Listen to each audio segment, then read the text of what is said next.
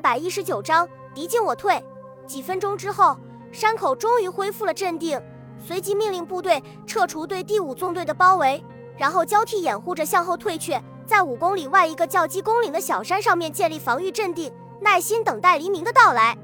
此时，日军的处境非常不妙，两千人左右的队伍经过整天的苦战，又损失了伤亡了将近四百人，士兵非常疲惫，士气极其低落。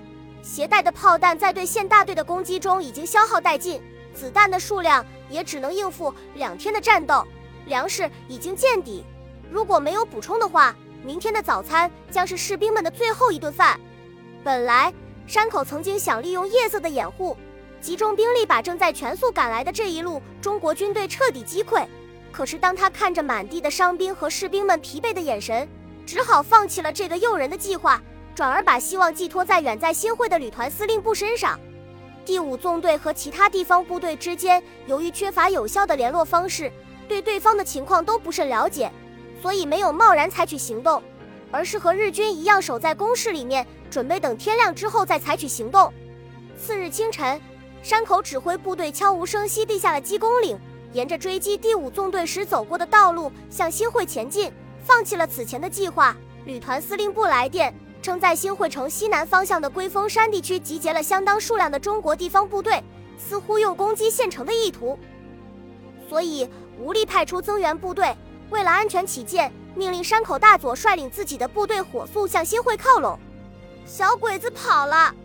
梁赤身边的一名战士指着远处模糊的人影说道：“班长，咱们马上回去向李司令报告吧。”已经被提升为班长的梁赤回头看了看唐朗山模糊的影子。用与他的实际年龄极不相称的沉稳语气说道：“已经来不及了，这里距离唐朗山有几公里的路程，来回一趟要一个钟头，日军早就跑没影了。”接着他吩咐道：“阿三，你马上回去报告情况，我和其余的熊超小路绕到敌人前面去，争取把他们拖住。”说罢，用力把手一挥，大声说道：“出发！”十几个人的侦察班在他的带领下快速向山林间跑去。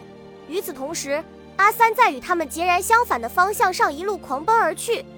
接到侦查人员的报告之后，李物资立即命令部队下山，全速追击日军，同时派人通知正在兼程赶来的地方武装和保安部队，不再向唐朗山地区集结，而是齐头并进，向新会方向前进，争取把日军消灭在台山地区。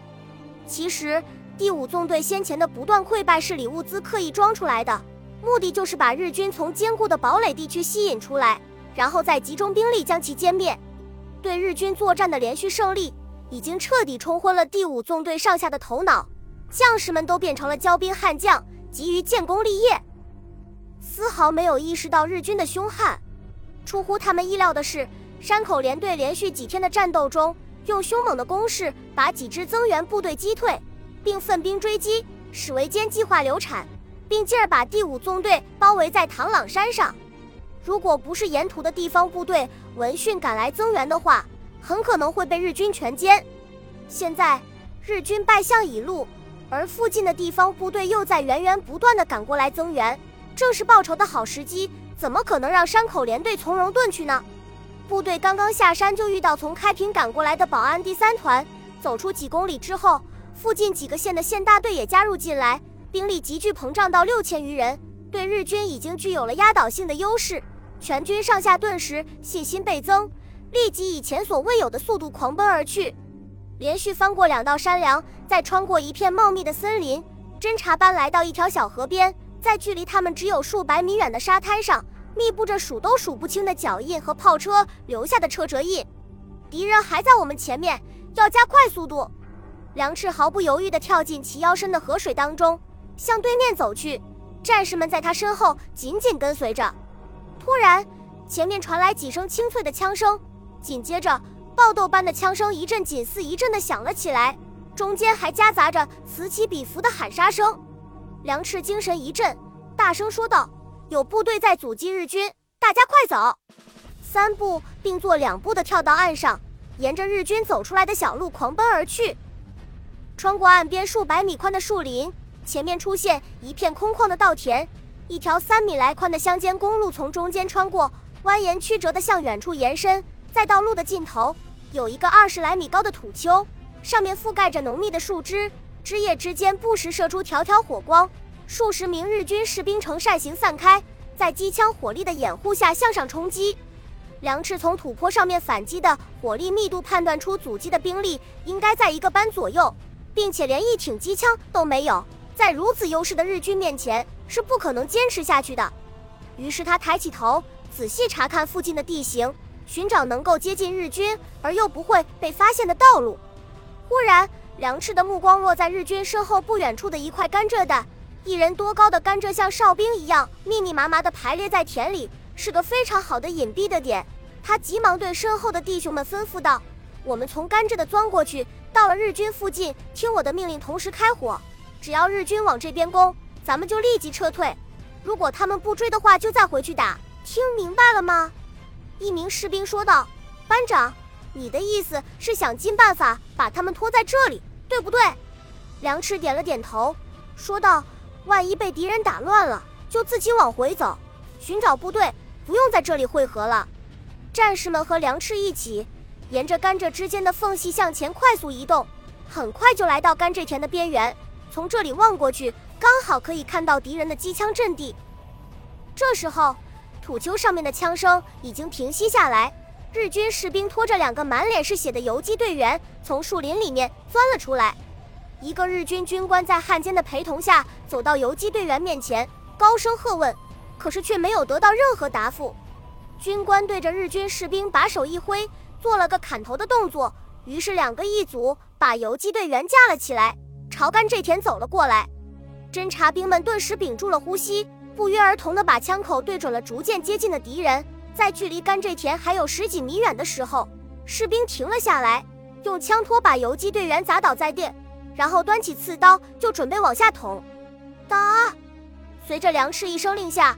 十余支步枪和一挺轻机枪同时开火，四名日军士兵随即仰天倒下，手中的步枪远远地甩了出去。快爬过来！梁赤一边射击一边大声喊道。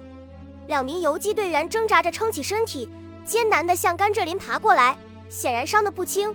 这时候，日军已经反应过来，纷纷向着甘蔗的开火，几十根甘蔗随着枪声断成两截，汁水四溅。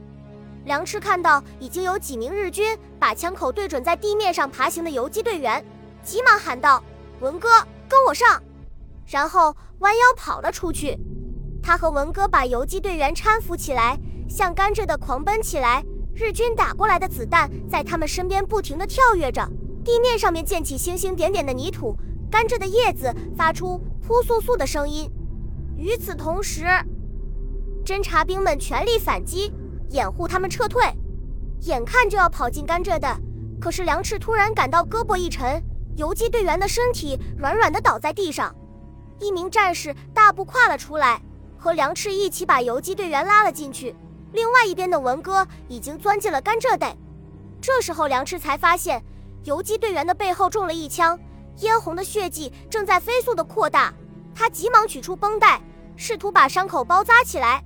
可是却悲哀地发现，趴在自己膝盖上的肉体已经渐渐僵硬了。班长，鬼子冲过来了！文哥焦急地喊道。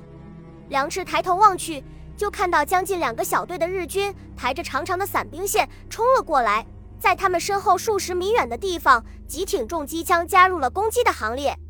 撤退！